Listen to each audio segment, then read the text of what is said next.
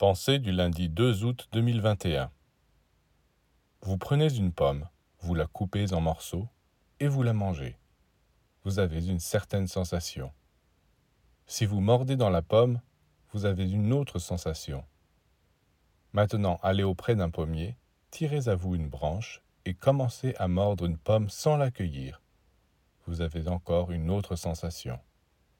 Vous sentez que cette pomme est vivante et vous éprouvez un bien-être, un goût exquis, une joie que l'arbre lui-même vous communique parce qu'il est lié à la terre et qu'il puise de la terre des forces que vous attirez à vous.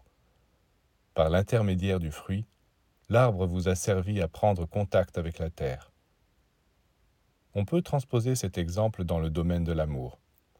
Supposez qu'un homme ou une femme ait coupé le lien avec le ciel. Il est comme un fruit détaché de l'arbre il a déjà perdu une partie de ses énergies, de son magnétisme. Alors qu'allez-vous goûter à ce moment-là? Bien sûr, vous trouverez quelques miettes à grignoter, vous aurez quelques sensations, mais vous n'aurez pas la sensation d'être lié à l'immensité de cette source de l'amour divin.